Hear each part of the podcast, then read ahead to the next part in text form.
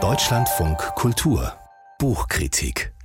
Man kann in, sagen wir mal, literarischen Genres aktiv sein, wo viele sagen, auch Leserinnen und Leser, mh, und trotzdem sehr populär werden. Ein Beispiel dafür ist der dänische Autor Sören Ulrik Thomsen.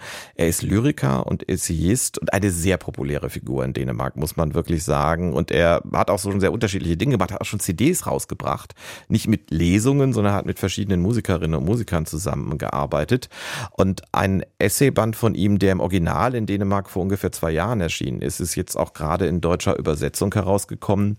Ähm, dieses Buch heißt äh, Stor Koningsgerde 23 und über diese neue deutsche Ausgabe dieses Werks reden wir jetzt mit unserer Kritikerin Maike Fessmann. Schönen guten Morgen. Schönen guten Morgen, Herr Kassel. Das klingt, auch wenn man, wie ehrlich gesagt, wir beide kein Dänisch spricht, es klingt ja sofort nach einer Adresse, irgendwie auch wegen der Nummer. Es ist eine Adresse, eine Adresse in Kopenhagen.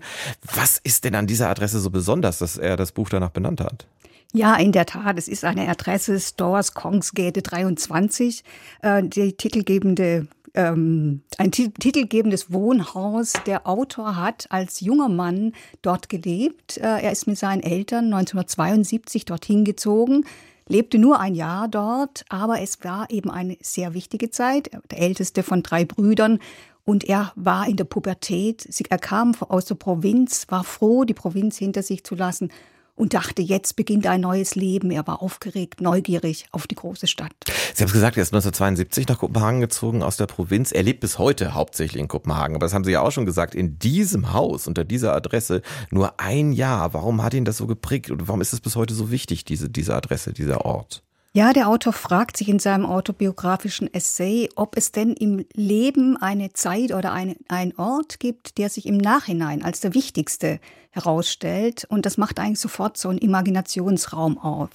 Und dieser ganz konkrete Ort, äh, den es eben immer noch gibt, der ist für ihn den Anlass, über sein Leben nachzudenken. Einerseits eben über die Pubertät und ähm, andererseits eben auch über die Gegenwart. Es spielt eine große Rolle, dass er selber Mitte 60 ist, als er zu schreiben beginnt. Auslöser ist der Tod seiner Mutter, die im hohen Alter gestorben ist. Und er dachte immer, wenn die Mutter mal gestorben ist, kann er diese Kindheit erzählen und merkt plötzlich, dass sich das sperrt, dass es gar nicht so einfach ist, dass er gar nicht so ein klares Gefühl hat für diese Zeit hat, für diese Zeit und für diesen Ort. Und dann vermischt sich eigentlich diese Jugenderinnerung und das Thema des Alterns. Er ist gut, äh, gut in Schuss, könnte man sagen. Er, er schaut zuversichtlich in die Zukunft. Aber er weiß, dass eben Leute, die zehn Jahre älter sind, schon ordentlich mit Krankheiten zu kämpfen haben und praktisch tapfer ihre Krankheiten durchstehen. Und er sagt sich, naja, warum sollte das bei mir anders sein? Das wird wohl auf mich zukommen. Und es graut ihn tatsächlich, es graut ihn vor, dass er plötzlich umfällt in der S-Bahn, aber es graut ihn eben auch vor all dem, was er mit dem Alter verbindet. Die Gebrechen, äh, der Geruch in der Wohnung, dass er dumme Witze reißt und nicht mehr merkt, dass es wirklich üble Altherrenwitze sind. All das sieht er vor sich und es gibt eine richtige Suada dieser Altersbeschreibungen, die einen zentralen äh, Aspekt dieses Buches ausmachen. Aber ich bin gerade nachdenklich geworden, bevor Sie das erklärt haben, als Sie über, über das Erzählen von diesem einen Jahr in diesem Haus und damit das Erzählen über die eigenen Eltern, ich glaube vor allen Dingen die eigenen Mutter, die, eigene Mutter äh, berichtet haben, was, warum fällt es Ihnen denn so schwer davon zu erzählen, nachdem die ja nun auch gestorben ist inzwischen? Ja, ja, die Mutter äh, litt jahrelang unter Depressionen seit 1969 und sie sind in diese Wohnung gezogen und sie war eigentlich nicht da. Sie war in Psychiatrien, äh, wurde dort behandelt mit Elektroschocks, mit Psychopharmaka. Der Sohn hat sie gelegentlich mal besucht und hat seine Mutter nicht wiedererkannt.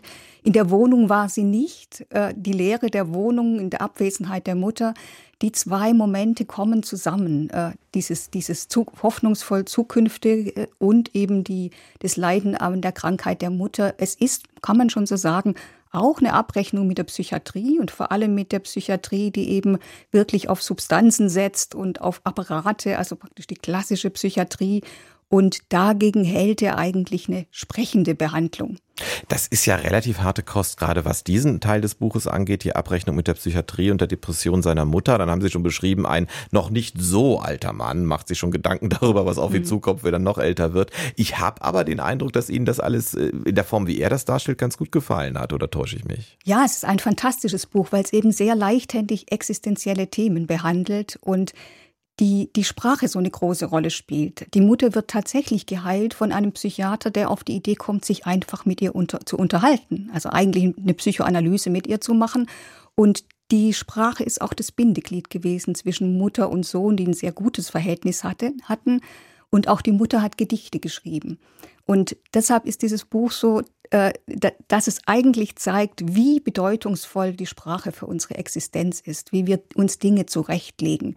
Und so ist dieses Haus etwas, in dem er sich daran erinnert, dass es einen Moment gab, wo er sagte, hier beginnt das Jetzt. Und er fährt Fahrrad in Kopenhagen, wohnt nicht weit davon entfernt, sieben Kilometer mit dem Fahrrad.